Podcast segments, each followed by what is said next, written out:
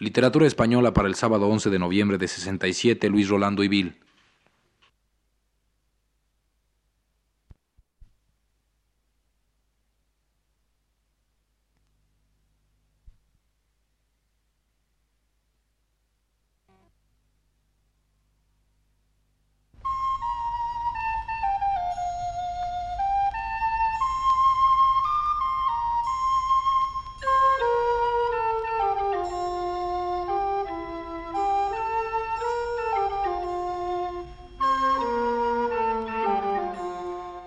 Este es el programa Literatura Española.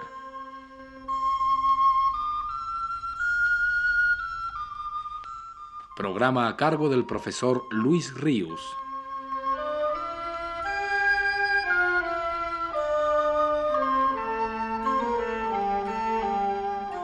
Empezaremos hoy a revisar la obra poética de Federico García Lorca.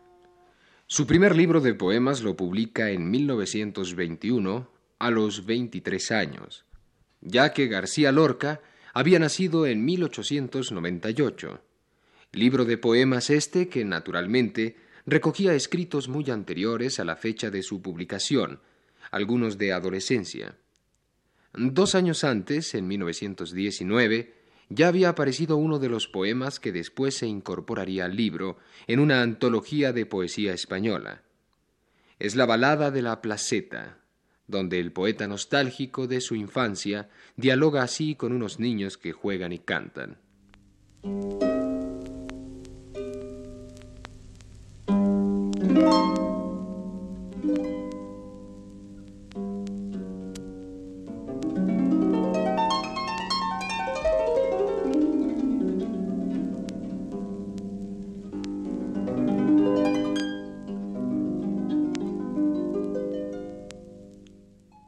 Cantan los niños en la noche quieta, arroyo claro, fuente serena. ¿Qué tiene tu divino corazón en fiesta? Un doblar de campanas perdidas en la niebla.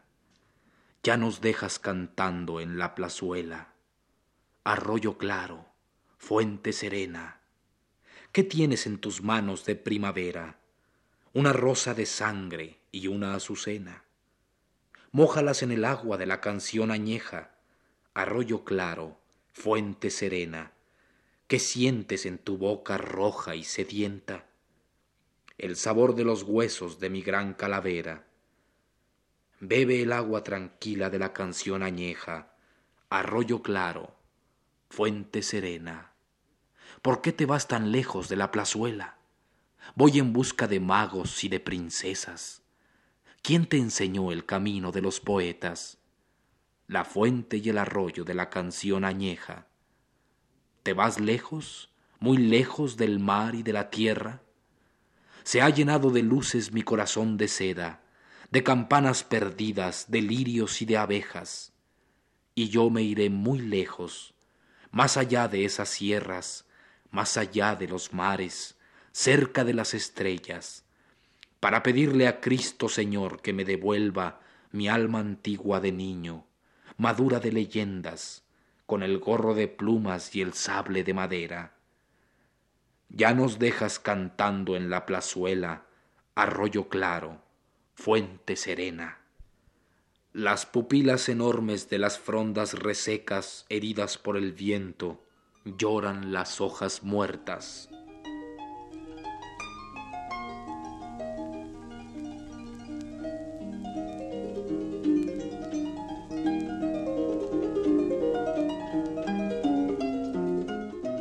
No vayamos más lejos de los que hasta ahora hemos ido, para anotar una característica fundamental de la personalidad y de la expresión poética de Federico García Lorca.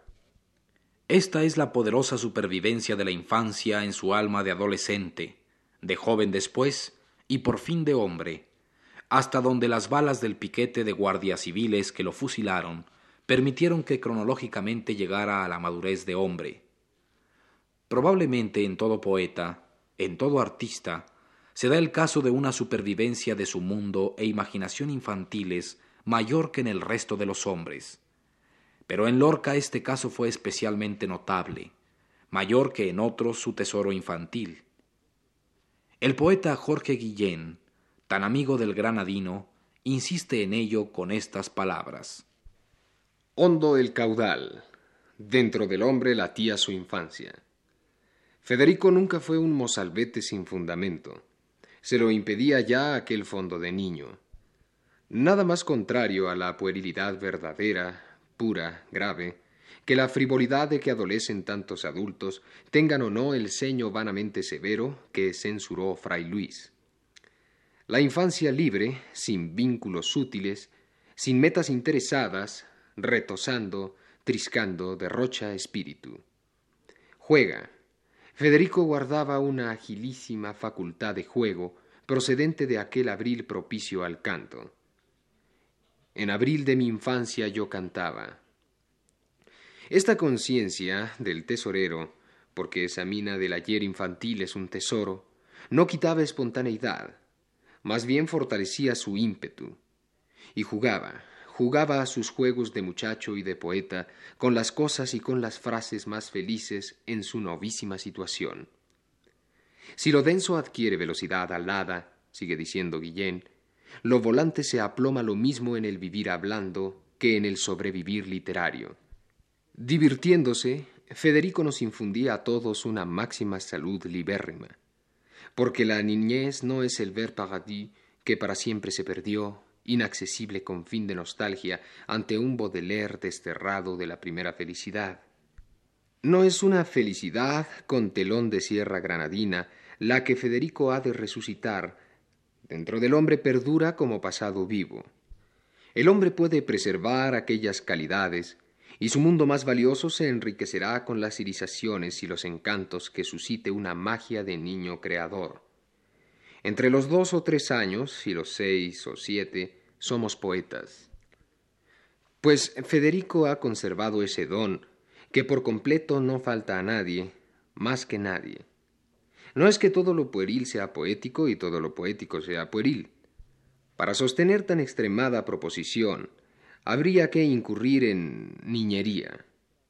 Pero Federico mostraba, sin lugar a dudas, cómo la libertad, el desinterés, la pureza, la alegría de sus juegos, allá en su edad de oro, favorecían la virtud creadora de su edad sin oro. Qué profundidad poética en su gracia y sus gracias de amigo, sin cesar ocurrente, sin cesar inspirado. Y la conversación corría entre sus pausas de silencio para dejar al interlocutor que también se luciese. Y el interlocutor se lucía a menudo porque entre los compañeros de aquella generación los había tan brillantes como Federico.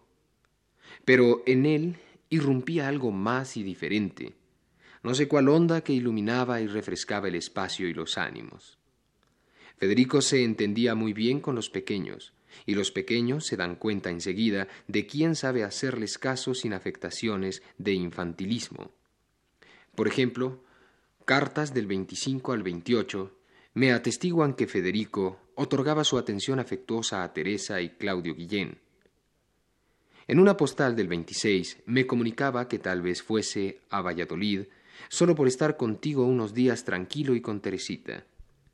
Un viaje a Valladolid dio pretexto al poeta para dedicar El lagarto está llorando a Mademoiselle Teresita Guillén, que tocaba en su piano de seis notas.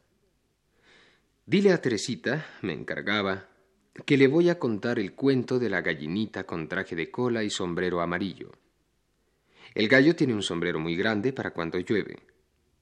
Dile que le contaré el cuento de la rana que tocaba el piano y cantaba cuando le daban pasteles.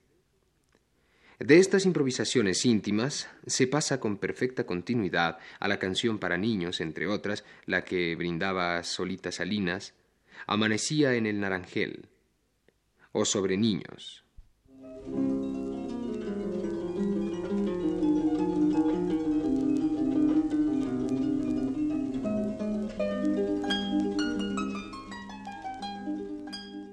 El niño busca su voz. La tenía el rey de los grillos. En una gota de agua buscaba su voz el niño. Lo primordial no es la niñez como tema, sino como actitud. ¿Una naranja y un limón? Vamos a jugar con esos dos frutos, a relacionarlos con otros seres. La niña, el sol, el agua. Naranja y limón. Ay la niña del mal amor. Limón y naranja. Ay de la niña de la niña blanca. Limón, cómo brillaba el sol. Naranja, en las chinas del agua. El niño que existe en el poeta, y los dos son uno, está disponiendo esas palabras en combinaciones caprichosas, hasta cierto punto porque forman sentido, como si estuviese jugando en una playa con piedras y conchas. Así jugaba Federico entre su imaginación y sus manos con el mundo.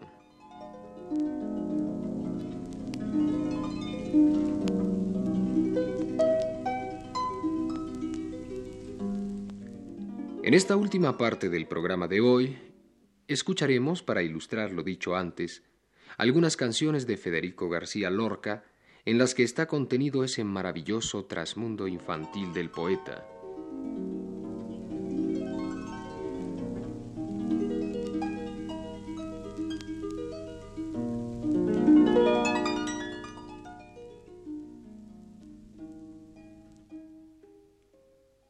Por las ramas del laurel van dos palomas oscuras. La una era el sol, la otra la luna. Cecinitas les dije, ¿dónde está mi sepultura? En mi cola, dijo el sol, en mi garganta, dijo la luna. Y yo que estaba caminando con la tierra a la cintura, vi dos águilas de mármol y una muchacha desnuda. La una era la otra, y la muchacha era ninguna. Aguilitas les dije, ¿dónde está mi sepultura?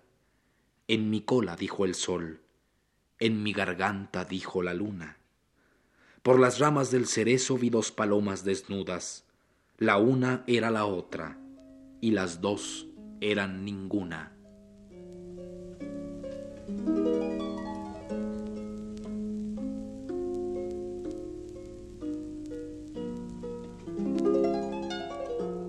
La señorita del abanico va por el puente del fresco río.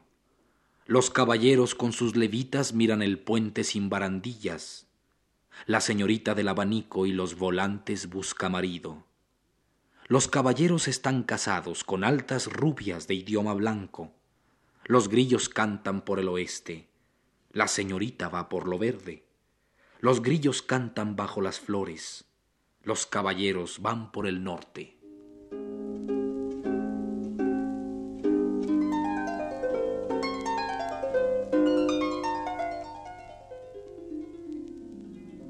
Amanecía en el naranjel, abejitas de oro buscaban la miel. ¿Dónde estará la miel? Está en la flor azul, Isabel. Está en la flor del romero aquel.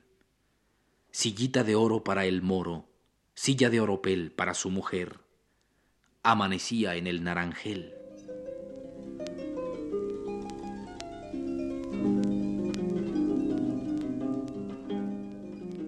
El lagarto está llorando. La lagarta está llorando. El lagarto y la lagarta con delantalitos blancos han perdido sin querer su anillo de desposados. Hay su anillito de plomo, hay su anillito plomado. Un cielo grande y sin gente monta en su globo a los pájaros. El sol capitán redondo lleva un chaleco de raso. Miradlos qué viejos son Qué viejos son los lagartos. Ay, cómo lloran y lloran. Ay, ay, cómo están llorando.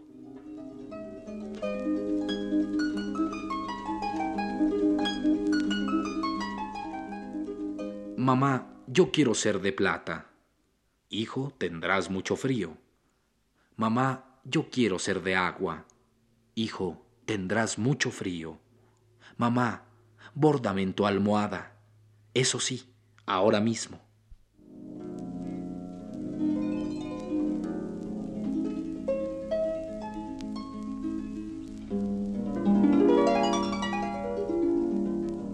El niño busca su voz, la tenía el rey de los grillos, en una gota de agua buscaba su voz el niño.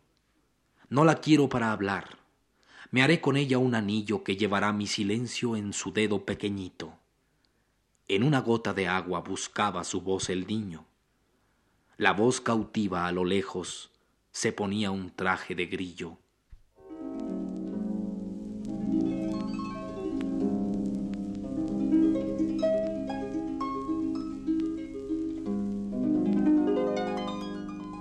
La primera vez no te conocí, la segunda sí. Dime si el aire te lo dice.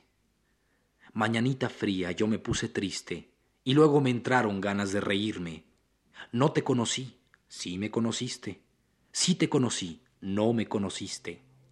Ahora entre los dos se alarga impasible un mes, como un biombo de días grises. La primera vez no te conocí, la segunda sí.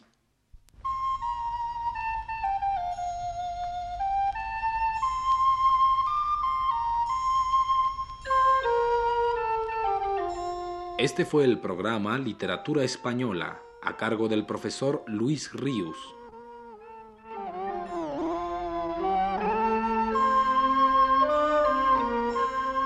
Realización técnica de Ignacio Vil. Voces de Luis Heredia y Rolando de Castro.